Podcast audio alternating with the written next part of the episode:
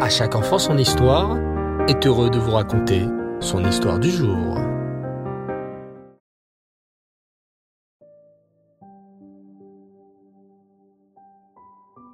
Bonsoir les enfants et Reftov, j'espère que vous allez bien. Baou Hashem.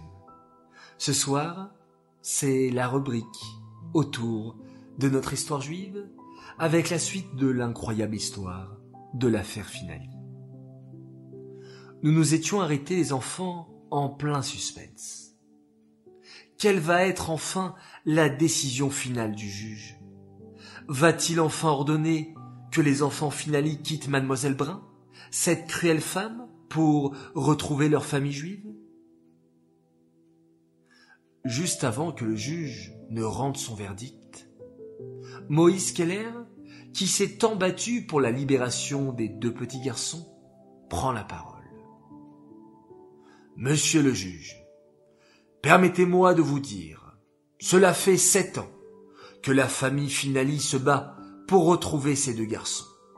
Leurs parents, Franz et Annie Finali, ont été déportés durant la terrible Shoah. Mais ils ont laissé des frères, des sœurs, qui veulent s'occuper de Gérard et Robert. Leur offrir une maison chaleureuse, un foyer accueillant, et cela fait sept ans que cette mademoiselle Brun nous en empêche. Elle leur fait oublier leur identité juive, les fait baptiser comme des chrétiens, alors qu'ils sont juifs. Et cela fait des années qu'on les conduit d'un couvent à un autre, d'un établissement à un autre, sans maison fixe. Ne serait-il pas mieux de les envoyer en Israël? Là-bas, leur oncle et leur tante les attendent et s'occuperont d'eux avec beaucoup d'amour et de chaleur. Le juge a entendu le discours de Moïse Keller et hoche la tête.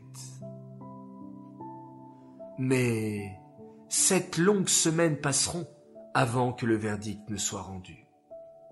Et finalement, au bout de sept semaines, la bonne nouvelle tombe. Le juge a dit oui le juge a ordonné que mademoiselle Brun rende les enfants à la date du 15 juillet 1952.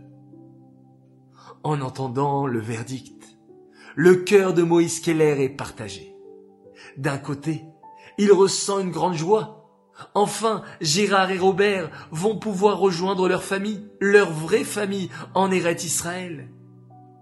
Mais, d'un autre côté, il s'inquiète il a comme un mauvais pressentiment.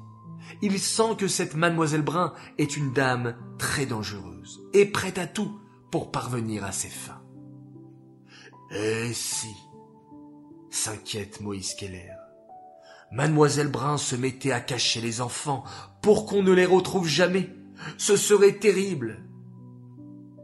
Les jours passent et Moïse Keller est de plus en plus inquiet. Il attend la date fatidique avec impatience. Ça y est. Le 16 juillet 1952. C'est le jour J. Moïse Keller se rend d'un pas décidé à la crèche municipale de Grenoble, où mademoiselle Brun est encore directrice. Moïse Keller est accompagné d'un homme de la justice, un huissier, ainsi que de monsieur Kaufmann. Tous trois toquent à la porte de la crèche. Où est mademoiselle Brun? exige-t-il. La justice a ordonné que les enfants soient rendus en ce jour à leur famille. Les employés se lancent des regards étranges et répondent. Nous ne savons pas où est mademoiselle Brun.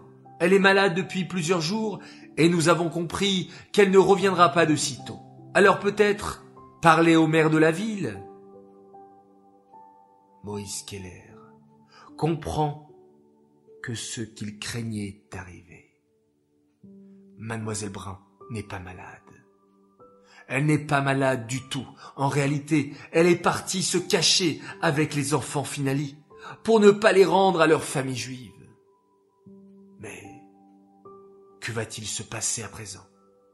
Comment vont-ils retrouver les pauvres enfants Finali disparus? Vous voulez le savoir les enfants? Eh bien, rendez-vous jeudi prochain pour un nouvel épisode.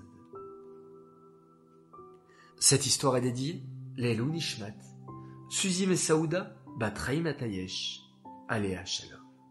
Cette histoire est également Lelou Nishmat, Yaakov Ben Aaron, Alava Shalom.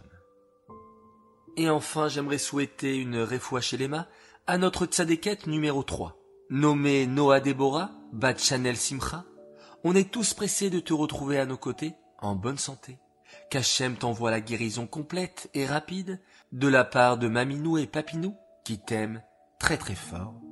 Réfoua Shelema à toi, princesse, et qu'on puisse entendre de belles nouvelles. Voilà les enfants, je vous dis Erev Tov, Tov.